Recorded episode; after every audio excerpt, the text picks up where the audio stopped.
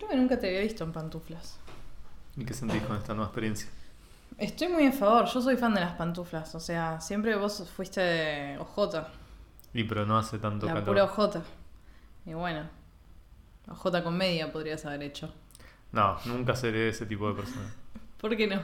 Porque es incómodo, boludo. ¿No sentís como la media que te está violando Yo el no uso agujero? jotas. O sea, la cavidad entre el dedo gordo y el otro dedo. Como no, no, ¿no te molesta? O sea, estoy 100% de acuerdo porque por eso no uso OJ, pero hay mucha gente que no le importa un huevo. Para. Y las ojotas esas que son como riff.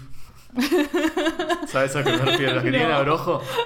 No, que no te, que no te meten, no te- que no usan tu dedo gordo para funcionar, sino que. Las que tienen eh, Sí, sandalias, una, podemos una- decir. Una tira así Sí. arriba. Sí. Eh, Porque esas.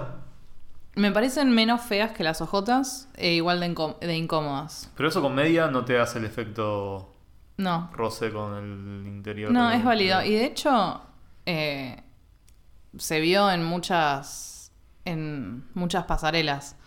No, Claro. no el modelo Riff, Pensé pero que ibas a decir la foto de campaña de la baña con Pichetto. la que están bajando por las escaleritas Sí, del- que él está de traje o de, Sí, sí, sí. de zapatos y la baña está. con las sliders y medias. Bueno, sacado Funcionó. de, sacado de Valenciaga eso. O sea, re. Se usó mucho. Kanye, de hecho, sacó en Yeezy, creo que No fue. sé qué estás hablando. Ah, Kanye West. Kanye West. Kanye West tiene una línea de. Pensé que estás hablando de diseñador. Antes sí, o sea, Valenciaga es una, Ah. es una casa de alta costura.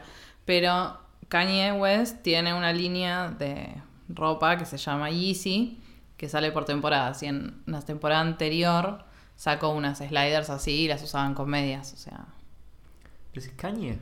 sí, ¿cómo le decís vos? Kanye. No, es Kanye. ¿Es Kanye? Kanye West. Nunca escuché a nadie decir ese nombre, solo lo leo en Twitter. Ujú. Kanye. Kanye. Kanye. Kanye West. Kanye West. no, Kanye, Kanye. ¿Sí? ¿Que es tipo nigeriano? No sé, la verdad. Puede ser. Fue racista lo que dije. Tangente.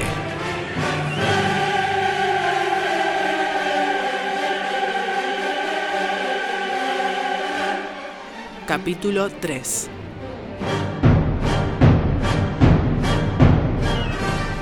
Cancelados.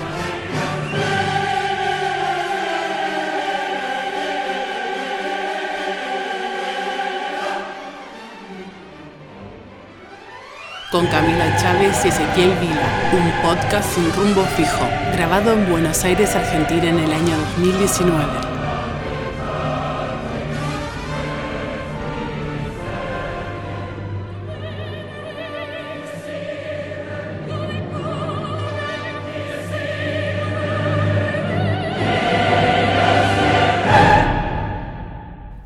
Vamos a hablar hoy, ese? Hoy vamos a hablar de la cancelación. Cancel culture. Exactamente. ¿Lo puedes decir en tu voz inglesa, por favor? No, Para todos. Dale, no, me da vergüenza.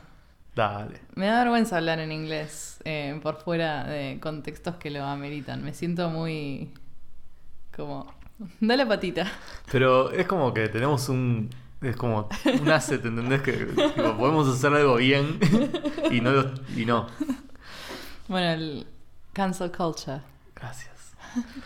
Ugh, pero Eh. suelto. Ah, no, es un asco. Me da, me- me da como Bueno. rechazo hacia mí misma ese tipo de cosas. La cultura de cancelar, de. Sobre todo creo que vamos a hablar de cancelar bandas, que es creo que el origen de, de nuestra idea, Sí. pero me parece que lo trasciende. ¿Hace cuánto que estamos cancelando bandas, artistas, gente en general? Bueno, eso es. eh, Es no- muy contemporáneo. no, es- muy. Es, muy contemporáneo, pero no tanto como pensamos. Y al mismo tiempo parece no haber mucho acuerdo. Porque a pesar de que no preparé nada, sí estuve leyendo. O sea, no preparé nada formal, pero sí leí varios artículos y qué sé yo. Y algunos decían 2015, otros decían 2016. Pero hay un Tumblr muy famoso que se llama Tu Fab es problemático. Leímos el mismo artículo. Así. así. ¿Googleaste cancel culture? Los peores. Eh, Bueno, ¿cómo se no hace? solo eso igual, ¿eh? ¿Cómo se hace research en 2019? Le pedís a tus amigos, eh, entras a Medium. Eh, Bueno, leíste lo de tu fab es problemático. Yo me acuerdo de ese Tumblr porque era cuando tumblereaba un montón. Y era, sin embargo, era distinto. La, la, no, no existía el término cancel culture y era más como una, una lista de gente que era problemática.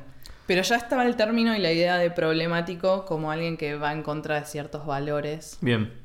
Me gustaría como que entremos a definirlo en algún momento, pero me parece como que antes de hablar de la cancelación en sí misma, es necesario como reflexionar un instante y ir un paso más atrás y reconocer que en realidad el concepto es muy hijo de todo un proceso cultural más grande, si se quiere, que es la revolución feminista o la revisión de ciertos valores o ciertos discursos. Ni siquiera, o sea, lo- feminismo por un lado, ¿eh? pero también raza muy Sí. fuertemente. No acá, pero digo, en el origen del, Sí, sí, sí. del concepto que es yankee, obvio, cuestiones como de opresión este, y revisión sobre esos, esos discursos opresivos que tienen que ver con cómo se gesta el concepto. O sea, de hecho ese Tumblr justamente lo que hacía era encontrar en los discursos de celebridades, en declaraciones o incluso en obras artísticas, em, discursos de odio o reivindicaciones a discursos de odio, me parece, o legitimaciones de discursos de odio. Legitimación, me parece. Sí. Es que también me parece que por eso es útil el término de problemático, Claro, que se volvió bastante un meme también, ¿no? Como decir que algo es problemático, que es lo mismo que le pasó a la idea de cancelar. sí.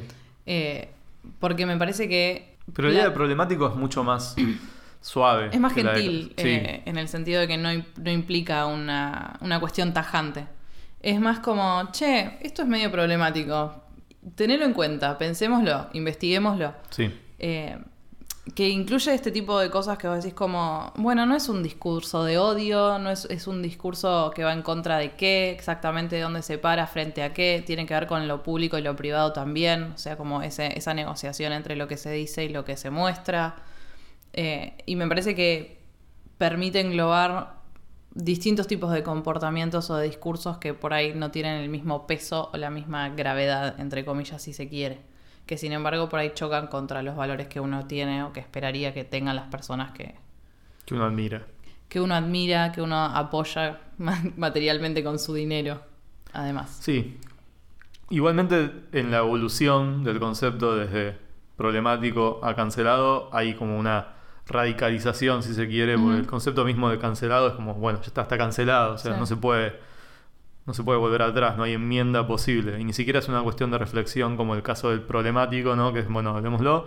Que de hecho un poco lo que decía ese Tumblr era, eh, en, su- en su fax, en su explicación, era, bueno, es problemático. O sea, lo que queremos es que reconozcas que tu celebridad favorita dijo esto, la persona que admirás dijo esto, esto es real, no lo niegues, eh, no intentes justificarlo, Sí. reconocer, te puede seguir gustando, te puede seguir gustando su música o su arte o lo que fuera, eh, pero no puedes negar que esto sucedió. Que aparte me parece que es muy interesante de la idea de problemático, es lo pegada que está la idea de problematización, que es como una herramienta de, la- de las ciencias sociales y de la academia también, ¿no? O sea, problematizamos una cuestión, trabajamos sobre ella y que se haya mm, traspasado al, al discurso de la cultura pop también, hizo que la idea de problematizar se volviera medio me- meme también, como lo mismo que la palabra interpelar ahora, ponele. Sí, pero bueno, ¿cómo pasamos de lo problemático a la cancelación? ¿Qué pasó en el medio? Para que en 2015 habláramos de es problemático y que de hecho ese concepto de es problemático, igual sigamos adelante, o de no necesitamos definir si es bueno o malo, o si es o si se acabó, o si puede seguir. O sea, no, no necesitamos una instancia resolutiva final y emitir un juicio. Eso es, la cuestión del juicio, ¿no? La división Sí. entre esto es bien y esto es mal. Eso no tiene como un aspecto medio de la dialéctica negativa, casi como de. No necesitamos ya una síntesis en la cual decidamos, ¿no? Como sopesando todas estas cosas con una tesis y su contraria, eh, sino que simplemente nos quedamos con lo malo, está ahí, seguimos adelante. No hay una instancia de Y pero responde a, la- a los tiempos en los que vivimos también en el sentido literal del tiempo. Todo pasa muy rápido. O sea, todo el tiempo se está cancelando nueva gente.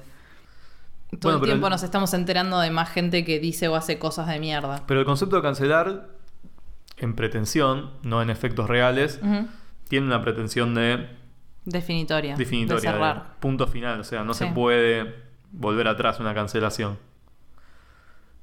En teoría. en teoría. O sea, el concepto, digo, no la práctica Sí. efectiva de lo que ocurre con la gente cancelada. Sí. Que Como leímos ocurre- en los artículos que artículos, investigamos, eh, no, o sea, los cancelados siguen teniendo se descancelan a las dos semanas. se descancelan al toque y siguen teniendo una audiencia y siguen trabajando y nadie se quedó en la calle por culpa del feminismo. Digo, no pasó a nadie.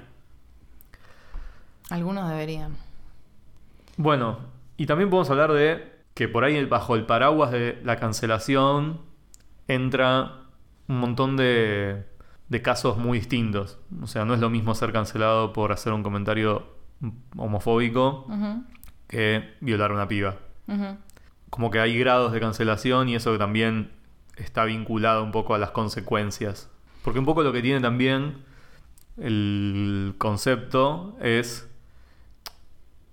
que no se trata de algo ontológico como hiciste tal cosa, sino que es un- una instancia del discurso, ¿no? Como Sí, es un juicio oral casi. y tiene que ver con un fenómeno de las redes con el que sale, ¿no? Y se viraliza y aparece algo. O sea, aunque digan. O sea, como que es muy difícil pensar la cancelación previo a eh, la hiperestasia de las redes sociales. Sí, totalmente. En Y es el que también, 2005 también no podía eso- haber cancelación, ¿o sí? También por eso para mí está este paso del lo problemático a lo cancelado. Porque en un ciclo de noticias que dura un día, ponele, ¿cuántos temas hay en Twitter por día? ¿Dos? Uno a la mañana y uno para el turno noche, ponele. Eh, y al día siguiente se refrescan y a lo sumo te durará, no sé, un par de días, una semana. Pero no hay espacio para, para eso, para reconsiderar, para, para hacer una, una investigación más profunda. Es como que todo está sucediendo ya, en todo momento, rapidísimo. No, y es casi reactivo. O sea, uno cuando ve el tweet o el video con la declaración cancelable, eh, uno ya epidérmicamente casi reacciona. Tiene una respuesta, sí. Tiene una respuesta emocional como, no, esto no puede ser, o mirá que hijo de puta. O sea, Sí. como que ya eh, el sentido común que estamos tratando de construir, que es un sentido común nuevo, rápidamente te genera una reacción que hace que vos compartas eso emitiendo un juicio y que esa viralidad un poco haga circular ese mensaje con una lectura impresa. Ujú. Y eso también tiene que ver con una respuesta rapidísima, o sea, Sí. que no, no media casi nada entre tu reacción y tu movimiento de difundir eso con tu indignación. Sí, tu respuesta emocional y tu respuesta física, si querés, en el dar un retweet o, o compartir tu opinión. Y también la cuestión del medio, porque cancelamos en Twitter, pero eran problemáticos en Tumblr y son inherentemente plataformas súper distintas. O sea, Tumblr siempre fue súper discursiva, o sea, posts larguísimos, con citas, y que, sé, que podían estar bien o mal, o ser equivocadas, o lo que fuera. Pero el mismo, la misma red te permitía otro tipo de intercambio, lo que era esperado por la misma red, o sea, larguísimas discusiones, que en Twitter no se da, no existe. O sea, está bien, te pelearás unos, en unos tweets y de vuelta, pero no es lo mismo una parrafada Mm. que cinco cachitos de 200 caracteres. No, no. Eh, ¿Y te parece como que está circunscrito a Twitter la cancelación? O sea, no es algún fenómeno como que excede. ese- o solo, o más, más que excede. ¿Solamente tiene lugar la cancelación en Twitter? ¿O hay otras plataformas en las cuales.? No, o sea, creo que sucede... Bueno, pero ¿cuáles son las otras plataformas? No sé, O sea, digo. Facebook. En Facebook se difunden, Llega. lle- llegan las cosas, pero Ocurren en Twitter. ocurren en Twitter, a lo sumo ocurren en Instagram y se lleva a Twitter para que haya una discusión, porque son las dos redes que tenemos en realidad Mm. ahora, Twitter e Instagram. El resto son anecdóticas casi. El salto de, de Twitter a la vida real, ponele, o sea, sí es posible. No sé, estaba pensando en, el, en Rodrigo Guillor, el chabón, el violador del año pasado. El, el- el cheto que pidió que la llamen, Sí. llamen a mi mamá, qué sé yo. O sea, ese, eso fue a partir de las redes. Me parece que incluso el post original fue en Twitter. Me parece que el post original no fue de Instagram, o sea, Ah, es fue una de historia de él, Instagram. pero llega a Twitter. A Twitter y ahí se dio el. Sí, eh, Llega hasta la el- televisión El eso. proceso de cancelación. Llega hasta la televisión, hasta el chabón bajándolo del tren. sí, y llega la ley, o sea. Y llega la ley. Bueno, igual ahora ese chabón estará viviendo su vida ahí normalmente. ¿No está preso? Me parece que no, no sé. Bueno, también. Justo me parece que sí. No lo sé. Y también esto me parece como que, que, no, se, que no sepamos, o sea, que esté la duda. Sí. También habla acerca del fenómeno, ¿no? Y de lo que. Nadie se encarga de seguirlo ni de... No, porque siempre hay nuevos. O sea, sí puede haber gente que se encargue de seguirlo, pero quiero decirnos, en nuestra conciencia, No, esa historia quedó Sí. en ese momento y no pasó de, Sí, sí, de ese momento. Sí, ojalá esté preso, pero no sé. No te lo podría afirmar. No me acuerdo tampoco. Aparte de eso, ¿qué violador del año pasado? Claro. ¿Cuál de todos? Es tan contundente el, el influjo de cancelables que es imposible seguirle el rastro a, a todos. Y un poco creo que en ese aluvión de cancelaciones y y la cantidad y, y las- los casos diversos que, que terminan bajo ese paraguas, me gustaría como verlo, si podemos hacer ejercicio, desde los dos lados. O sea, desde por qué surge, digo, los que sostienen o los que cancelan, qué están viendo, y los que son cancelados o los que temen la cancelación, que me parece mucho más interesante, qué es lo que están viendo. Porque, a ver, como para poner un poco de orden sobre las cosas. La persona que encuentra un tweet que se siente ofendida o que encuentra como un mensaje de odio o, o algo este, problemático eh, y decide efectuar un acto de habla que podemos llamar cancelación. Dice, retuitea el tweet viejo de una celebridad o de algún conocido y dice, eh, esto está mal, ¿no? y señala como, Sí. miren este lo que hizo. ¿Qué es lo que está persiguiendo con ese acto de habla? ¿Cuál es su intención? Para mí hay una cuestión de que no querer que pase desapercibido. O sea, es como yo vi esto y me hizo sentir de esta manera y quiero que otros lo vean y reaccionen frente a eso. La sensación de no quiero que seas impune por tu fama Por o tu por pro- sea. la protección que te, Sí, que te el poder que tenés. Tu poder, sí. Sí.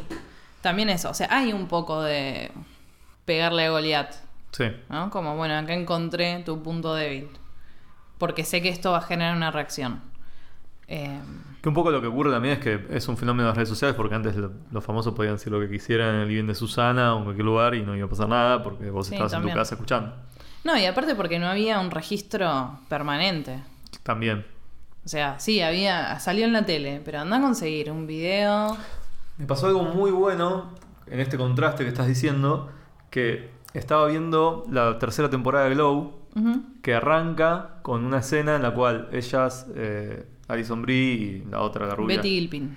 gracias, están promocionando el show en Las Vegas y están en un programa de televisión tipo de Las Vegas, ¿no? De zonal, o sea, no nacional, y están viendo el despegue del Challenger. Uh, Y están como en un programa con tipo magazine de la mañana, viendo el despegue. viendo el despegue en personaje, ¿no? Y Liberty Bell está haciendo como cosas pro-americanas y Soya está diciendo como no, esto... Cosas rusas. Claro, pero aparte diciendo como no sirven para nada, se te juguete, anda, claro, empieza a, a decir cosas terribles, o sea, y burlándose, Ah. y ella mira la cámara y está haciendo sigue haciendo chistes, y los demás están, se, en un momento se quedan duros porque están viendo lo que está ocurriendo Sí. con el despegue, y hasta que en un momento ella mira y, y se queda como dura también y piden corte, y ahí, ese es el como Ese es el cold open. el cold open de la primera temporada. Estoy spoileando. Excelente, dos excelente situación. Y lo que pensaba mientras lo veía es,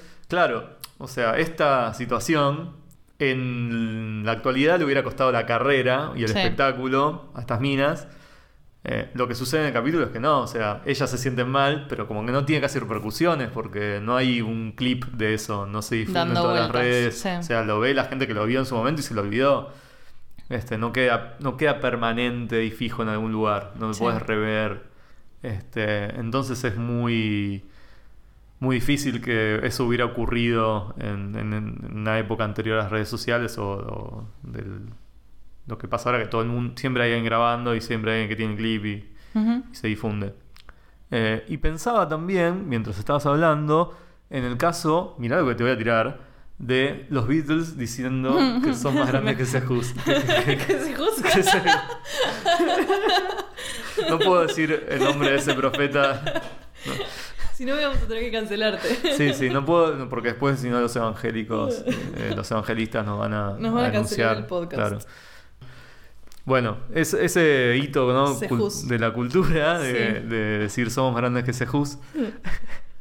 Bueno, pero que, o sea, no les costó la carrera, sino que. Pero en su momento fueron cancelados. Fue polémico y mucha gente estuvo en contra. ¿Pero fueron realmente o le tiró leña al fuego, al mito? ¡Oh!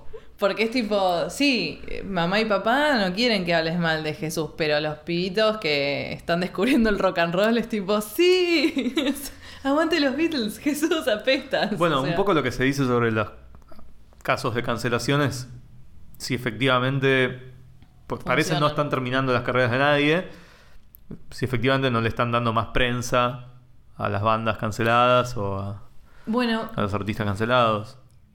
Me parece que depende un poco de, de los ámbitos. O sea, sí, si yo voy y cancelo Alma Fuerte, no, no le va a importar a nadie, porque los fans de Alma Fuerte no les interesan los motivos de la cancelación. Bien, O sea que, salvo, no sé, Iorio diga que en realidad odia el metal o algo así. claro. Pero no sé, yo era fan de los espíritus y de Maxi Prieto, y él estaba en un ámbito más afín a ese tipo de preocupaciones sociales, de, de- de intereses y de, de conciencia, si querés. Y es como, yo no sé si ese chabón en qué anda, ponele. Claro. Ahora, o sea, O no sea, sé también- si su público.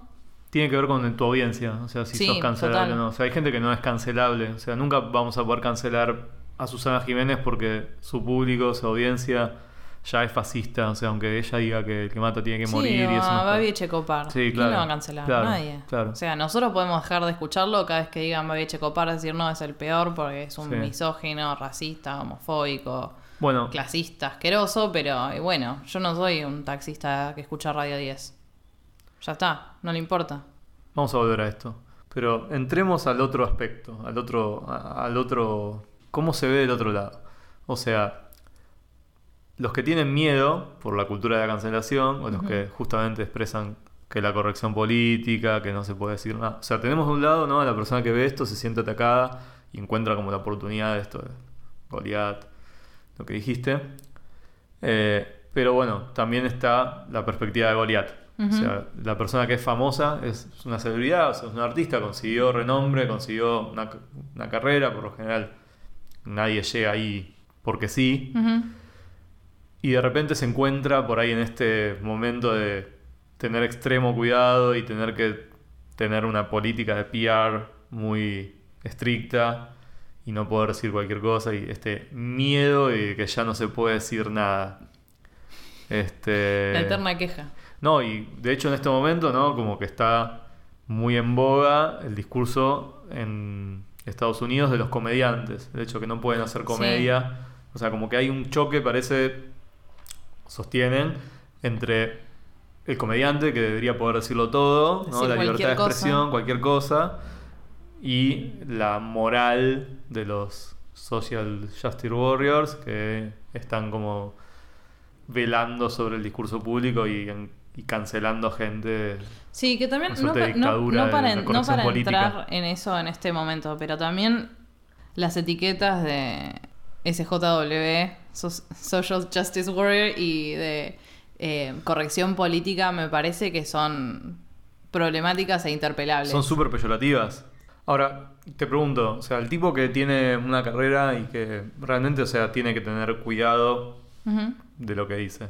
¿No, no parece a veces que, que justamente en esta idea de David versus Goliat hay como una gratificación instantánea, ¿no? De, de señalar y decir este hizo algo mal, O sea, no hay una posibilidad de que alguien efectivamente se equivoque y no sea cancelado. O sea, como que diga, che, la verdad Sí, estuve mal". obvio que hay una satisfacción. Por eso los nenitos también buchonean. Claro. O sea, hay sea, un. hay- Claro, es medio de botón, me es, parece. es re de botón. Hay un re rush de dopamina de hacer eso. Eh, pero. Es muy bueno eso, nunca lo había pensado, pero claro, es un impulso casi. Sí. O sea, viste algo que no te gustó y es como, Lo miren, señalás. miren todo lo, lo que, y lo que hizo este. Sí. Eh, no sé, la cuestión de los comediantes igual me parece que es como pedorra como premisa. O sea, decir, bueno, yo quiero poder decir todo. Sí, o sea, puedes decir todo siempre y cuando lo que digas sea gracioso, porque ese es tu trabajo. Y entonces eso lleva a analizar tus datos discursivos. O sea, lo que vos dijiste, ¿cuál es el chiste que estás haciendo? ¿En qué estás basando la idea de que es gracioso? ¿Qué es lo que estás, eh, con qué significados estás jugando para generar ese chiste? Y entonces ahí sí entra en juego todas las otras discusiones. Si vos haces un chiste acerca de que la, que la comida china es eh, dañina y es como, uy, me dan esta pedorrada que no tiene gusto a nada. Bueno, pero estás hablando de la comida, estás hablando de tus concepciones acerca de eh, las comidas extranjeras, estás hablando de tus concepciones acerca de la cultura. Estás jugando con las concepciones tuyas y de tu público acerca de esta cultura foránea y en base a eso estás permitiendo un enganche de significados que lleven a un chiste, porque un chiste nunca, te, nunca se dibuja entero, sino que dejas espacios vacíos para que la audiencia complete. Para eso tiene que haber un entendimiento de base que le permita al otro completar esos vacíos de significado, hacer el salto y ahí sale la risa, ¿no? Como en esas pausas, en esos entrecortes. Pero tiene que haber una, mm, un sustrato de lo que entendemos por gracioso, de lo que entendemos que nos sorprende, de lo que entendemos que eh, es contra natura, si querés, y estás jugando contra eso. ¿Y qué significa todo Sí, eso? Es que creo que la trampa en la comedia está en que mucho de lo que te hace reír, de lo que puede decir un stand-upero, de lo que puede ser un sketch, de lo que fuera, tiene que ver con nuestro, nuestra experiencia cotidiana sobre el mundo, ¿no? Y lo que vemos pero no decimos, o lo que sentimos pero no le tenemos palabras. La comedia de observación es eso, ¿no? Como, Sí. eh, ¿No han notado cómo? O sea, eh, que es algo que todos vivenciamos, pero que el comediante lo pone en las palabras que son graciosas. Sí. Eh, y lo que tiene de peligroso eso es que está en una zona muy liminar con eh, el fascismo, y con las pequeñas agresiones, porque el sentido común toma lo extraño como lo diferente, lo malo, lo, lo que es condenable. Y claro, o sea, si nosotros, si te reposás en ese sentido común ¿no? únicamente para hacer su- tu chiste, vas a terminar entrando en... en el- Sí, el fascismo casual del sentido común. Exacto. Que es el no interpelado, el no cuestionado. Sí, de el que, que, lo que es extraño te resulta eh, Incómodo. que- incómodo y, Rechazable. Y, y que por eso te puedes burlar de ello. Sí. Me parece como que eh, un poco entra ahí el problema con la comedia. Lo que pasa es que la comedia es mucho más que eso y que de hecho hay una línea muy clara que tiene que ver con eh, cuando te estás riendo de los que tienen poder y de los que no tienen. Bueno, los- esa es la línea más me baja. parece que o sea, es ¿le la- estás, estás pegando para arriba ¿A o estás pegando para abajo? O sea, me parece que siempre hay una. No sé, los géneros literarios son muy claros. En el caso de la sátira, justamente la sátira siempre en contra de los que detentan el poder. Este. Y, Bueno, pero el tema dentro de con eso es que y se burla de esas costumbres como un cuerpo definido, ¿no? Y lo puede visibilizar y, pero y muchos estos exteriorizar. comediantes no entienden al otro como estando por debajo. O sea, porque no se reconocen como en un lugar de privilegio. Exacto. Entonces, no parece como que le estás pegando a un grupo marginalizado o al que ya le pega todo el mundo y el Estado y la sociedad y Sí, las sí, sí, sí. instituciones, sino que lo estás leyendo como un igual, pero que igual sabes que es inferior porque no tiene el mismo poder para pegarte a vos, en realidad. O sea, lo sabes internamente, pero lo exteriorizás como si estuvieran a tu mismo nivel. Entonces es como, no, ¿por qué? ¿Qué tiene? Son personas, yo también les, les puedo decir esas cosas. En vez de pensar tu, el propio lugar dentro de los estratos de poder. Sí, o sea, lo pensaba, no sé, por ejemplo, en, en los 90, en Argentina, fue como el cliché de, de la comedia, que en realidad es anterior, pero como en los 90 fue un florecimiento de el chiste eh, contra los homosexuales. Y la tipificación ¿no? de la figura del mariposón como el personaje así grotesco que Sí. Fabián Llanola, o sea, como haciendo eso. Eh, ahí es muy claro, es un ejemplo de un sector de la sociedad que está siendo perseguido y violentado, ¿no? Y como es un otro que, que aparece, que empieza a ser visible, la comedia más boluda no lo empieza a castigar. Claro. Nos reímos de él. Sí. Distinto a, por ejemplo, el humor político, ¿no? El humor político más clásico, tipo Tato Bores, que es el de hacer el monólogo y encontrar como el lado flaco del poder, encontrar como la debilidad de los poderosos y que el comediante, o sea, investido, investido por su propia figura de comediante, puede decir lo que los demás no dicen, como Tato en la dictadura. Bueno, es que siento que esa es la, esa es la clave. O sea, el comediante por ser comediante tiene ese, esa armadura, si querés. O sea, porque yo soy comediante, puedo decir lo que otros no, no dicen o no pueden decir. Es el bufón. Sí. O sea, exactamente es eso. Bueno, al respecto de eso, esta, creo que hace una semana salió en Netflix el último show de David Chappelle, Sí, Eh, paupérrimo. Bricks and Bones, creo que se llama. Sticks and Stones. Sticks and Stones. Potato, potato. Eh, y no lo vi, pero sí leí un artículo de 43 minutos de lectura según Medium de, Wow. sobre eh, ese show. Escrito por un fulano. O sea, básicamente, no, escrito por un, un- un ensayista. Cuestión que yo no lo vi, pero empecé a leer el artículo porque me llamó la atención y porque estaba buscando cosas sobre cancel culture y llegué ahí. Y me empezó a pasar dos cosas. Primero, como que, claro, ya con solamente los ejemplos que me sacaba el artículo de contexto, ya no me dieron ganas de verlo. Digo, no le voy a dar play a esto. Eh, pero después aparte se lo comenté a compañeros de laburo que me decían, no, pero no es para tanto, porque el chiste de tal y eran peores que los Sí. que... O sea, no, pero el chiste de los travestis estaba bien. Como, no, o sea, eso no está bien. Eh, un poco lo que analizaba muy bien este artículo tenía que ver con la figura de, de Chappelle y de cómo esto que vos decías, como su propia audiencia de alguna manera la consiguió haciendo una lectura muy importante sobre los, las condiciones de opresión de los negros en. Estados Unidos y que el chabón ahora empiece a hablar de los travestis o, o de, bueno, del colectivo trans o del feminismo en esos términos y diciendo como "Eh, ahora hay trans por todos lados y esta cultura nos está amenazando y claramente se opone a lo que a él lo llevó a ese lugar Sí. de privilegio que tiene ahora. Y un poco lo que analizaba el artículo este que estaba escrito por, por un ensayista negro homosexual, ¿no? Decía como, bueno, la gente que te puso ahí es un poco la que te está bajando ahora y la que está cuestionando el lugar que tenés. Y, y que tu discurso ahora se transformó en de un, un en millonario blanco. Sí, tal cual. O sea. Y es muy interesante, yo no, no conocía nada de la carrera de este chabón, que en un momento él parece que tuvo como un momento de. Auge con el Chapel Show. Pero que además, o sea, en un momento él dejó la comedia porque dentía que se reían los blancos, los blancos se reían demasiado de sus chistes. Sí, porque era como permiso para decir las Claro, cosas que le y que dijo diciendo. esto, esto no puede estar bien. O sea, O sea, le hizo que- ruido, ¿no? El hecho de que Sí. fuera tan popular entre los blancos sus chistes sobre negros. Sí, lo mismo que Chris Rock, que ha- hace la diferencia como, bueno, los negros que sí, los negros que no, pero él le está hablando a una audiencia de otra, otra gente negra que es como que, que comparte esos, esos mismos códigos y después eso empezó a ser cooptado por un público blanco que lo usaba con fines puramente racistas. Sí, sí. Eh, The irony was lost. Sí, mal. O sea, y aparte, como escudándose en el hecho de que sea comedia, que sea un chiste. Que es lo lo dijo mismo negro, que, además. Que lo dijo un negro, como que ya tiene esa voz de autoridad. Es lo mismo que los que usan, hacen blackface y es como, no, bueno, es un disfraz.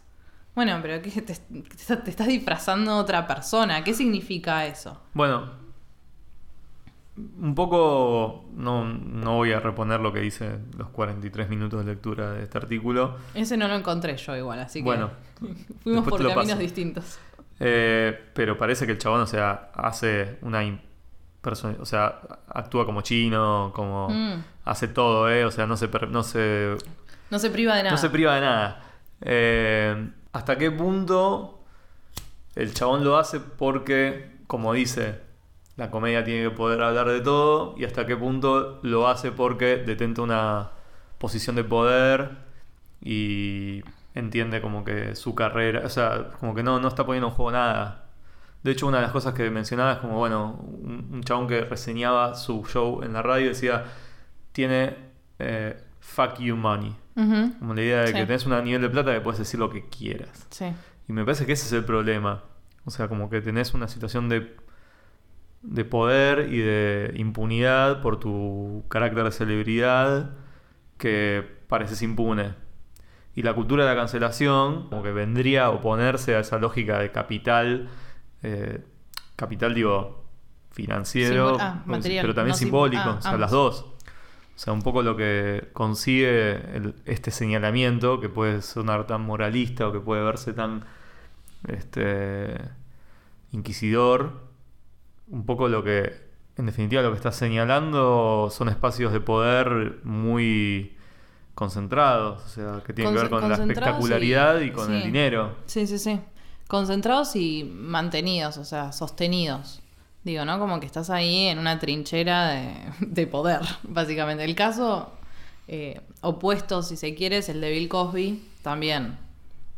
Comediante, el- le decían el padre de América porque tuvo una sitcom hiper famosa, o sea, muy querido en el ámbito y que sin embargo ahora está preso por violador eh, después de casos y casos y casos de acu- eh, acusaciones y qué sé yo, bueno, todo un proceso legal larguísimo.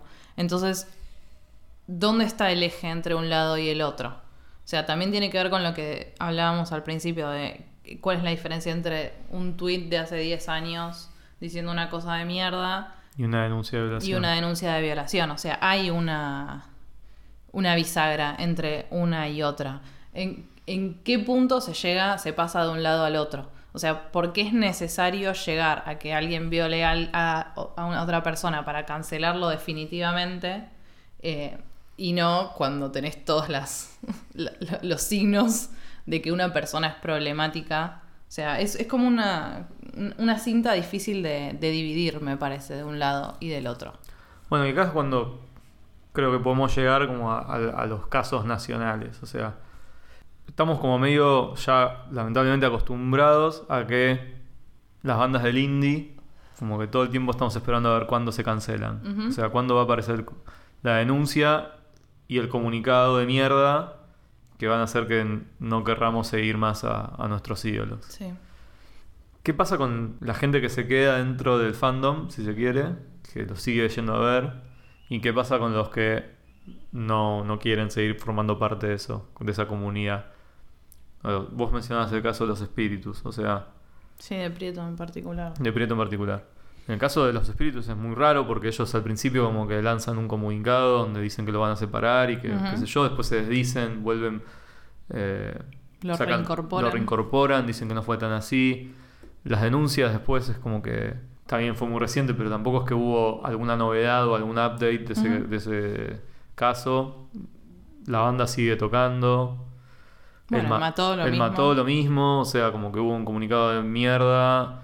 Pez, que me parece que está más cancelado que el mató. Puede ser, no sé, nunca seguí PES, así que no sé, tampoco conozco O gente. sea, yo de conozco PES. mucha gente que eh, con el caso de Pez te dice como tuve que tirar las remeras. Hmm. Con el caso del mató, bueno, yo tengo una remera. Sí. Hace relativamente poco lo usé y alguien me señaló como tenés una remera de una banda de violadores. Bien a quien te lo dijo. Sí. Yo dije, sí, pero la remera me sigue gustando mucho. Malísima excusa. sí. Bueno, pero vamos a ese caso bien problemático. O sea, él mató. Yo, yo no puedo ir a ver más. O sea, de- de- tomé esa decisión. Sí. Ya no lo siento, no es que lo tomé esa decisión, ya Sí, no lo sí, siento. Pero sin embargo, como que su música me sigue interpelando y sigue siendo parte de mi historia y sigue siendo como importante para mí. Y ¿Volviste a escuchar? sí, Yo no los volví a escuchar más. Y ni siquiera, es como- ni siquiera fue una decisión como no los voy a escuchar porque son violadores o porque el batero está acusado de violación, para no tener problemas legales. Eh, pero es como que no... Para mí fue más el comunicado Sí. que la denuncia, porque el chabón era pasible de ser apartado muy sencillamente, pero la respuesta como banda ya- Corporativa. corporativa ya es como, no, no me gusta, no quiero relacionarme con gente que tiene esta actitud frente a esta situación. Pero no te sigue pasando cosas, o sea, te estoy, te quiero llevar a un lugar incómodo. ¿No te siguen pasando cosas con los temas de Mató? O sea, No los volví a escuchar. ¿no? No, o sea, ¿Y y no, lo- los, no los necesitas? No, y me, me surgen en los sugeridos de YouTube y es como que nunca le doy play. O sea, sí. ¿Y en una fiesta tampoco? Bueno, no me pasó de estar como en, en el mundo y que, me, que me aparezca el mató, un tema Bueno, sonando. yo creo que tu caso es bastante extremo. A mí me pasa esto, o sea, yo la música la puedo seguir escuchando y no la disfruto por ahí tanto como antes o con esa militancia, si se quiere, sobre la banda. Pero, digo, el. No sé, la síntesis de O'Connor me sigue pareciendo un álbum muy importante y ni hablar. Este. El Imperio Cobra. Imperio Cobra no. ¿Qué dije? La dinastía Scorpio. La dinastía Scorpio era otro, otro bicho. El anterior. El Imperio Cobra, el Imperio Cobra es un juego de mesa. Es re buen término, re buen Nombre para igual. disco. El Imperio Cobra. Eh, la dinastía Scorpio. Cobra Commander. Me sigue, Te, o sea. te sigue Sí, o sea, interpelando. y, y más atrás también, o sea, hay un montón de temas que me siguen pareciendo como fundamentales. No sé, creo que uno pone mucho de sí mismo en, ¿Qué pasa? en una banda. Entonces es como que para mí eso se rompió. Y Michael Jackson, tipo, tampoco lo puedes escuchar. Nunca escuché a Michael Jackson. igual, No. Así que no me... Y las denuncias de abuso de Bowie póstumas. Sí, bueno, eso es muy polémico. Porque aparte... eh, me- con menores, o sea, como... Jodido, feo. No sé. eh, no me enorgullece, pero... las Sigo escuchando Bowie. Y lo sigo amando y sigue siendo como... un- uno de mis grandes íconos, Bowie. Es que creo que en el caso de, de los artistas y de las bandas, sobre todo, entramos como en un terreno de separar la obra del artista, como el tópico Eh, esa frase completa. Creo que ahí no me parece tan tan naif esa esa explicación, me parece que hay obras que exceden un poco a los artistas y También hay una cuestión de distancia, o sea, no es lo mismo Bowie que el mató. O sea, Bowie es más una ley- es más mítico y el mató es mucho entonces más. ¿por qué? Porque es más famoso, tiene corriente. permitido hacer no, otras porque cosas, hay una distancia, hay una distancia literal en tanto que yo iba todos los meses a ver al mató y los tenía ahí, eran Sí. personas reales físicas frente a mí y Bowie es una imagen en mi mente. O sea, es una construcción que yo hice, no, no tienen el mismo estatuto de personas que tenían, que, que tienen el mató. Eh, en, en mi relación con ellos como artistas. También hay una cuestión de tiempo, o sea, nada, como que no, no, son no somos coetáneos con Bowie y con el mató sí. O sea, como me interpela a mí La el vara es parecida la cómo me interpela a mí el movimiento feminista y como yo lo vivo, o sea, por más que no sea que ellos lo vivan de una manera distinta, nos toca en el mismo momento. La respuesta, más por parte de una banda que como enarbola ciertas banderas comunes a las mías, o sea, es como, es distinta la relación que tengo con ellos como banda que la que tengo con Bowie como artista. Eh, creo que eso permite esa distancia también. En ese sentido, yendo un paso como más, más zarpado, está la condena reciente a Cristian Aldana, en donde dentro de los alegatos de la fiscalía figura el reconocimiento de que las letras de las canciones de Cristian Aldana para el otro yo evidencian su carácter de violador y que él enarbolaba, digamos, con esas letras Sí. eh, su dominio sobre sus víctimas. Y que hacía como... O sea, las letras son evidencia de su condición de Primero eso, o sea, como que... eso. Primero eh, in- in- incorporar el corpus de la música a la prueba legal. No sé, complicado. Me parece Pero igual- un poco, perdón, vos, o sea, yo de chico era muy fanático del otro yo. O sea, cuando tenía 13 años iba a verlo muy seguido. O sea, fue mi- de mis primeros recitales solo. Son de Temperley, yo soy de Temperley. O sea, como que había todas unas razones por las cuales terminé yendo mucho a ver esa banda. Pero además me gustaba. O sea, y yo recuerdo las letras y recuerdo las canciones. Y la verdad es que te puedo decir como, y sí, o sea, hoy, Sí. desde hoy, te digo como, es- o sea, en ese momento me hacía algún tipo de ruido, pero entendía como que era arte, entonces es como que no estaba tan, o sea, como que no, no tenía una instancia de problematización, pero sí esta idea de, estás bajo mi control. Sí. Solo yo puedo tocarte. O sea, eh, Literal. algún tipo de problema me generaba a mi yo de 14 años. Sí. Hoy en día digo, sí, o sea, y a la luz de todo lo que salió, o sea, Más aún. como en las denuncias y con la efectiva condena, ni hablar. Eh, entonces es como que se vuelve medio, o sea, por un lado uno quiere decir, no, bueno, o sea, la obra, el artista o en, el terreno del arte tenemos permitido, como dicen los comediantes, o sea, podemos decirlo todo, pero al mismo tiempo digo como, dale, es evidente que esta canción está hablando de una situación de, de- de violencia en De una, control, en- en- y de control adentro de una pareja, lo dice como literalmente. Sos mi novia y quiero tenerte solo Exacto. Eh, ¿Cómo puede ser que, está bien, en el año 2001 no nos generara un problema, que lo pudiéramos escuchar y cantar y, y- y que hubiera todo un show montado alrededor de, de esa palabra? Eh, y que hoy, a la, a los- a la luz de una denuncia y de un juicio, entendamos que eso es una evidencia de un comportamiento machista y, en últimas casos violento, no solamente de violación, o sea, de abuso. Realmente, o sea, como que la línea, ¿dónde está? No sé, yo igual creo que la cuestión de... O sea, no sé cómo me siento acerca de la idea de... Bueno, tu material artístico es prueba de... O sea, entra en la carpeta evidencia. Pero sí creo... Voy a ser muy ta- taxativa a fines prácticos. O sea, yo creo que es una boludez la idea de separar el arte del artista. Pues si quisiera separarlo, compraría un producto industrial. O sea, uno cuando consume arte está consumiendo al artista también. O sea, estás pidiendo esa voz, estás consumiendo esa voz única y específica de esta persona. ¿Hay espacio para mm, la realidad de quién es esa persona en la vida diaria y quién es esa persona cuando hace arte, que, sea, que haya una, un- un- una diferenciación?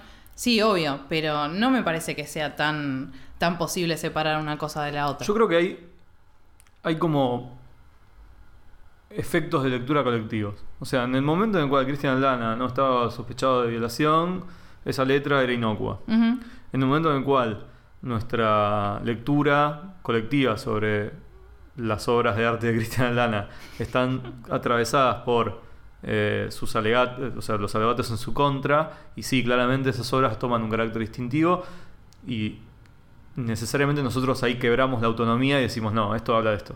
Sí. O sea, pero hasta el momento en el cual no existe ese discurso alrededor, eso es aceptado y es como. Bueno, en- por ahí en este momento sería problemático, pero no sería evidencia, ¿no? Como que Sí. es la diferencia de, bueno, Chappelle, o sea, que habla, dice todas estas boludeces, pero no salió a fajar a ningún transexual, Que sepamos. que sepamos. Pero bueno, por ahora es solamente su discurso, y en el momento en el cual ocurre algo más y trasciende y es una denuncia, podemos hacer el vínculo. Pero hasta ahora es solamente su discurso y su arte, digamos, o su, su show. Sí. Eso por un lado. Por el otro, vos justo dijiste consumo, y también es un problema. Porque, ¿En general o en Sí, no, específico? porque justamente cuando hablamos de artistas, o sea, es muy difícil hablar de consumo. Primero, o sea, estamos hablando de No, todas celebridades. O sea, que un poco lo que termina llegando a la cultura de cancelación es que es, de alguna manera, una reacción desde, desde el público hacia las celebridades. Y hay ahí como una separación de niveles muy clara y que, digamos, esta rivalidad, si se quiere, entre cancelados y, cance- y can- Canceladores. canceladores tiene que ver con una mm, asimetría, si se quiere, en los términos de este lugar donde en la sociedad hay seres divinos Sí, la- el, el enarbolar. remarcados, que son las celebridades, que son adorados y que están ahí, y los que adoran, que están ahí abajo. Y me acordaba, cuando empezábamos a, a tirar este tema sobre la mesa, de un ensayo de Jojo Agamben, El elogio de la profanación, donde justamente él habla de los seres sacer de la cultura romana, Ujú.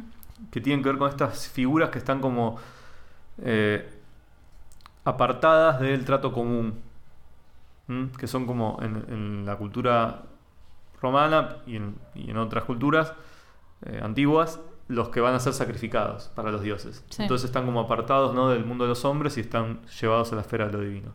Pero lo que él dice en ese ensayo y recupera como otro sentido del significado de sagrado, de sacer, que, o de sacer en realidad, que tiene que ver con no lo sagrado, lo que está apartado, sino lo que, se, lo que termina siendo profanado.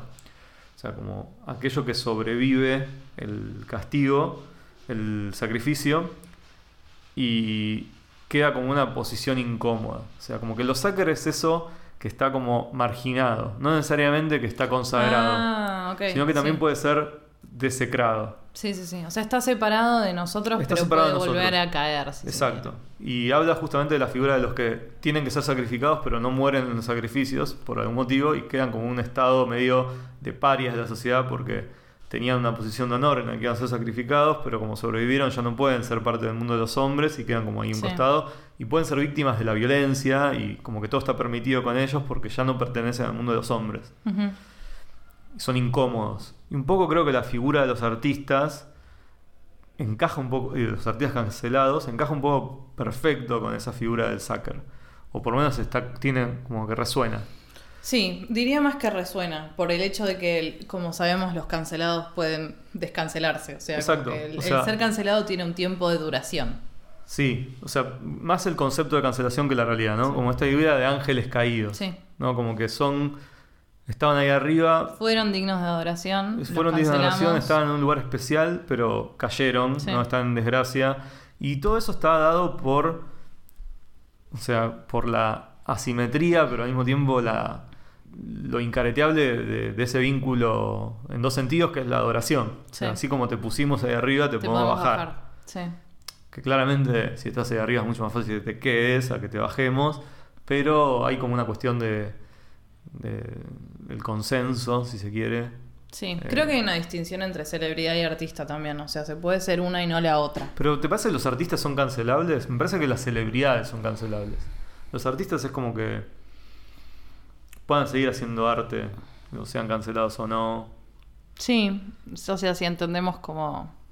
O sea, el artista crea más allá de, el público y Digo, más allá de eso. Sí. cancelado, o sea, sí, nunca estuvo en ningún lugar, nunca fue célebre. O sea, no, no podía ser cancelable Van Gogh. No, porque nunca llegó a ese punto en el que... en el- nunca se subió a un pedestal del que bajarlo. Nunca Como fue que subido. están fuera de ese circuito. Sí. O sea, para, para que vos seas cancelado tenés que estar dentro de ese circuito de la celebridad. O sea, tiene que haber como un... Tenés que estar en el circuito del comercio y del Que consumo. tiene que ver con esta idea cancelado. de lo sagrado, que es lo que mm, socialmente apartamos y decimos esto no se puede tocar, esto es adorable, esto Sí. es lo que está acá. Eh, bueno, lo que dice Amben en ese artículo, entre otras cosas, tiene que ver con que la sacralización o la saquerización, o sea, Ujú. ponerse el lugar sacer, lo exime de su, de su posibilidad de ser usado. O sea, lo aleja de la praxis, ¿no? Sí. porque hay una distancia, pero no lo aleja de su consumo. Hmm, O sea, lo que es sagrado es consumible. Y lo que es consumible se diferencia de lo que puede ser usado porque es destruido en su propio consumo, ¿no? Como en su uso es, es destruido. Eh, Che, muy bueno esto. entonces, digo, nosotros creo que la relación que tenemos con los artistas, o con las celebridades en realidad, eh, es- tiene esta doble significación de los apartamos y los adoramos, pero al mismo tiempo todo el tiempo estamos consumiendo Sí, y sí, sí. destruyendo, eh, y los estamos como asimilando. Igual, ¿qué Y entraría? nunca los podemos usar. Bueno, eso, ¿qué, qué, qué significa ser usado? Es que el concepto que él tiene del uso tiene que ver con los niños que juegan con los artefactos ar- de liturgia de las religiones y los convierten en un juego. Él habla en un momento de los gatos que juegan con el ovillo de lana. Sí. Como están haciendo un uso puro, o sea, están usando el medio de la casa para un medio en sí mismo. Sí. Entonces no tiene como una finalidad. Nada, igual es un volado y el ensayo va a cualquier otro lado. Es un capo también. Eh, a lo que mm, termino de llegar con esto es como. En definitiva, siempre terminamos hablando de poder y de dinero y de que las relaciones de espectacularidad que permiten que estas personas lleguen a lugares de poder es lo que termina entrando en la economía de la cancelación. Bueno, es que sacralizamos a partir del dinero. O sea, por eso me parece también que hay un, un vínculo tan directo en, entre consumo y sacralización, si bueno, queremos seguir este artículo dentro de sobre esta- lo que termina diciendo es como, en realidad es todo una movida de mercado, a Sí, fin de a cuentas. O sea, Chappelle dice esto porque sabe a quién está hablando y sabe con qué público va a resonar este mensaje y quiénes son los que lo van a aplaudir. Y ese público sigue siendo un público redituable. Y eso sigue siendo en realidad el... Y incluso la figura del arrepentido. Y Sí, eso es muy también es interesante. redituable en sí misma. Eh, La figura de arrepentido tiene que ver con una maniobra de marketing. O sea, si vos estás, dijiste algo que te fuiste a la mierda y encima te lo dicen al principio, decís, no, pero ¿qué? No se puede decir nada, o es lo que siento, no lo pueden cambiar, qué sé yo. Y después se empieza a ver que es una bola más grande, no son los primeros dos o tres que te contestaron diciendo que sos un pelotudo, sino que se arma quilombo. Sí. Y después ahí viene el departamento de PR y el, el speech. Y te sacan a vos diciendo, no, la verdad es que estoy aprendiendo, qué sé yo, como el, el segundo comunicado, no el primero. Bueno, Justin Bieber, que revivió su carrera a partir del el tour de las disculpas. O sea, que fue literalmente eso. Ir a todos los países en los que había ofendido. Y eso para- es una, es una maniobra de Sí, cálculo, full. ¿no? Como Totalmente de mercado. Control de daños, completamente control de, de- de mercado. Este, entonces, en definitiva, o sea, cuando hablamos de cancelación, estamos hablando de un fenómeno muy preciso de manejo de audiencias Sí. y de manejo del consumo sobre los artistas. También creo que tiene que ver con escalas. O sea, es más fácil cancelar a una banda indie que cancelar a Divididos, ponele. O sea, porque es más fácil mantener vigente la información que lleva al cancelamiento en un grupo más reducido que en un grupo más masivo que capaz ni se enteró, donde capaz le chupa un poco más un huevo, o sea, está más repartido la gente a la que le importa con la que no. Eh, entonces en estas celebridades que son súper masivas, entra mucho más en juego esta cuestión de mercado, porque es como una, se, se retroalimenta. O sea, me mando una cagada, pido disculpas, sigo adelante. Y para cuando terminé de pedir disculpas ya se olvidaron un poco de lo que había pasado porque soy una celebridad con 10 millones de seguidores en Twitter o en Instagram o lo que fuera. Entonces, sí creo que hay un hay utilidad en el cancelamiento. O sea, sí creo que es. O sea, no, no sé si importante, pero útil para jugar un poco en contra a esta cuestión de. que es a lo que venía en el blog de Tumblr en realidad en un principio. Era como esa adoración ciega basada en lo que vemos en, en los productos. Tipo, ay, me gusta este actor porque lo vi en esta serie y es muy tiernis. Es como, bueno, sí, pero es un racista asqueroso eh, que le pega a la novia. Y lleva a, a es- a esa cuestión de, de destruir la imagen pública que es redituable y que forz- fuerza al- a la celebridad a reconstruirse de nuevo, una y otra y otra vez. Es un proceso camaleónico que también permite la cuestión de mercado, porque te reinventas como personalidad y seguís vendiendo una personalidad nueva. No sé, ¿qué pensás vos al respecto? ¿Sirve, no sirve? Creo que, o sea, como que es un instante de justicia fugaz que no termina de. Así como las lógicas del Scratch tampoco terminan nunca de, de ser justicia, me parece que, que la denuncia y la cancelación como forma de denuncia no terminan de, de resolver nada. Pero sí como que, claro, o sea, si lo empiezo a pensar en este mecanismo perverso entre la impunidad, el, el- el poder y el dinero, eh, digo, bueno, sí, o sea, necesitamos más eh, cultura de la cancelación, si se quiere. Sí, una O sea, herramienta disruptiva. Es una herramienta de. Exacto, de, de disrupción dentro de una economía de mercado que es eh, mu- está muy manejada desde arriba y que esto parece ser como una reivindicación de- del público de poder decidir y de poder afectar la carrera de, de sus, de- de sus celebridades y de sus consumos. O sea, como que es una forma de consumir la cancelación. No termina de ser una forma de uso. En los términos de no Sí. llega a ser una forma de la profanación. Pues no termina nada y no restituimos nada con esa cancelación. Pero sí como que... Nada, son... una- son o sea, en definitiva nunca terminamos de salir de los aparatos de captura de la fama, del, espectáculo. Sí. O sea, un poco lo que lamento de la cancelación es que sigue estando dentro de la lógica Es- de la sí, espectacularidad. es que a eso iba, o sea, es sirve como elemento disruptivo, pero no sirve como elemento destructor. No. O sea, en ningún momento genera un, un cambio permanente, un cambio de estatus, sino que permite estas nuevas oportunidades de, de re- reconstruirse y seguir vendiéndose, vendiéndonos.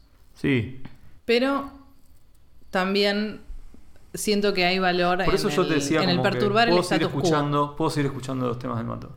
Digo, porque yo cuando escucho los temas del Mató en mi casa o en una fiesta, o en lo que sea, como que siento más el valor de uso que el de consumo. Sí, Cuando me pongo la remera, sí, obviamente estoy haciendo consumo, ¿no? Sí. Estoy destruyendo como su propio significado en ese acto de comercial, ¿no? de ponerme una remera, sí. eh, de mostrar. Pero cuando estoy sintiendo la música, me parece que estoy recuperando como su valor de uso y que no estoy en esa economía de, de la celebrity y de mostrar y de comunicar y de dar una imagen. Sí, es tuyo para vos. Es mío para mí. Bueno, creo que es algo con lo que vamos a tener que seguir eh, lidiando. Siento que es la herramienta que tenemos hasta ahora y por ahora. Y que está muy atada a, a nuestros medios de comunicación también. O sea, esto que decíamos de que es inherente a las redes sociales. Entonces, a medida que también eso vaya cambiando o evolucionando, por ahí vamos a encontrar nuevas formas de, de expresar ese descontento. Porque siento que en el fondo es eso, es como, es- vos detentás un poder y lo estás usando para hacer cosas que son dañinas. Y eso no me gusta. ¿Y nosotros somos cancelables? O sea, que no somos famosos. Sí, todo el mundo es cancelable. O sea, vos vas, podés ser cancelado dentro de tu grupo. O sea, yo entiendo, por ejemplo, que hay una sobredimensión de la corrección política o la corrección en general, que, por ejemplo, no sé, yo muchas veces, o sea, intento hablar en inclusivo y no me sale porque sigo siendo producto de mi época y a veces me sale el masculino para el plural. Pero también modificar, O el, lengu- veces- también modificar el lenguaje es muy difícil. O sea, incluso lo a veces, o sea, no sé, digo travestis en vez de tran- transexuales o de lo que sea. O a veces incluso confundo, no sé, orientación sexual con identidad sexual, porque claramente, o sea, yo no estoy, a pesar de que pueda discutirlo y que, digo, no está inserto en mi cabeza, ¿no? No es parte de mi sentido común y no es parte de, de la manera en la cual tengo seteadas un par de cosas. Lo puedo problematizar y puedo como... Pero sigue siendo como algo artificial, ¿no? Que es un poco lo que dicen como, como bandera las personas que están en contra de esto, como que no es natural. o- Ujú. bueno, no es lo que tenemos aprendido en todo caso. Eh, me parece que nadie puede ser cancelado por eso. Por tener como. no estar perfectamente alineado con la, el discurso del progresismo, ¿no? No, pero eso no es un motivo para ser cancelado, me parece. O sea, Y y nadie, embargo- nadie lo enarbolaría Sí. como tal, por lo menos no para nosotros no siendo famosos. Bueno, yendo a otro caso, o sea, yo tengo, como todos, y como sobre todo los varones, actitudes de mierda de hace 10 años, 5 años, que hoy no defendería, pero que alguien podría decir, che, vos hace 5 años hiciste esto. Digo, ¿somos accountable por eso? O sea, tenemos que responder, Sí, obvio que tenés que responder por eso, pero eso no significa que pero que seamos... seas pasible de ser cancelado. O sea, creo que la respuesta tiene mucho que ver frente a eso. Sí. O sea, decir, bueno, sí, yo hice, hice esta cosa de mierda hace Incluso, y si hoy decís algo de mierda, o haces algo de mierda, Y bueno, pero depende de qué cosa de mierda Es que hagas. llegamos a lo mismo, o sea, hay como una barrera, o sea, no es lo mismo hacer un chiste homofóbico que abusar a una piba. No, no es lo mismo. Y también me parece que, de nuevo, es una cuestión de magnitudes. O sea, si vos haces cualquiera de esas dos cosas, ¿a quién le va a importar? A tu grupo inmediato. O sea, somos muchos menos. Pero es mucho más. Es mucho más contundente. Sí. O sea que si te cancelamos, it's for good. ya está. Canceladísimo, forever. ¡No! O sea, to- todo- creo que todos podemos ser cancelados y también todos podemos no serlo. O sea, frente a tener decir cosas de mierda o haber hecho cosas de mierda.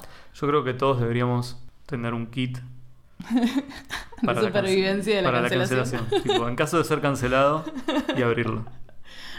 Como una, una, una disculpa prescrita. Tenés que tener un El statement de tus abogados. el mail prearmado de cómo vas a pedir disculpas. tipo, ya anda pensando todos los motivos por los que podrían cancelarte y tirate una justificación Bueno, para cada yo te digo, uno. esa, o sea, si hoy tenés un mínimo de- un mínimo de, de conciencia de lo que está sucediendo, revisate un poco y estás pensando, o sea, qué cagada me debo dar, o sea, qué me puede ya saltar. Todos en algún- si no sos, si no te lo preguntaste en estos últimos cinco años, sos un hijo de puta. Bueno, y para quienes estén escuchando, háganse esa pregunta, considérenlo y tomen los pasos para subsanar esos motivos que podrían cancelarlos en el día de mañana. El hecho de que no sean famosos eh, no les garantiza que no puedan eh, ser cancelados. En cualquier momento y en cualquier lugar. Nosotros nos vamos a encargar de que así sea.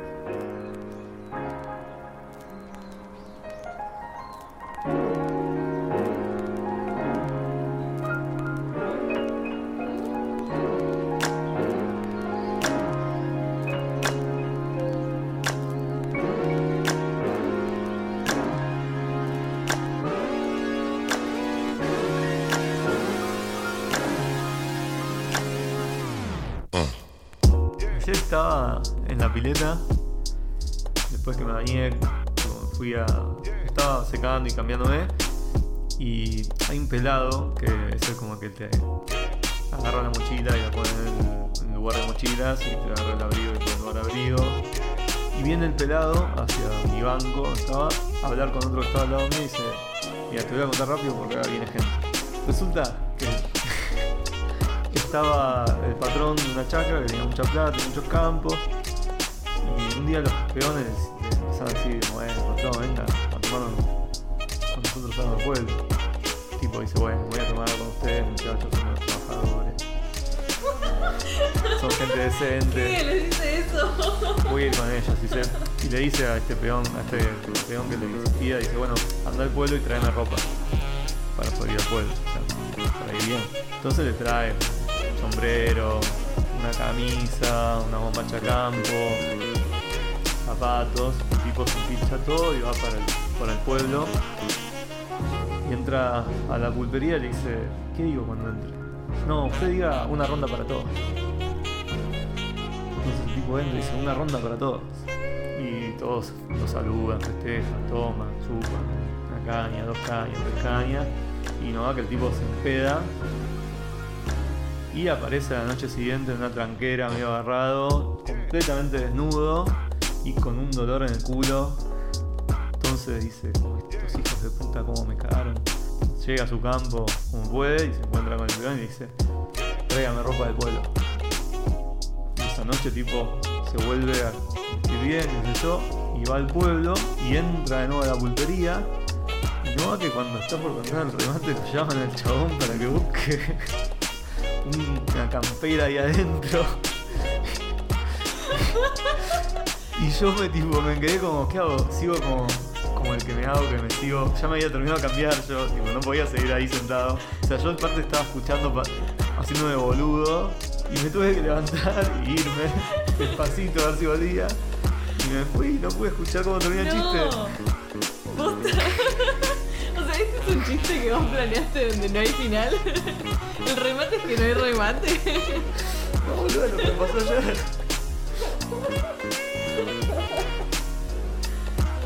Igual mejor porque es muy.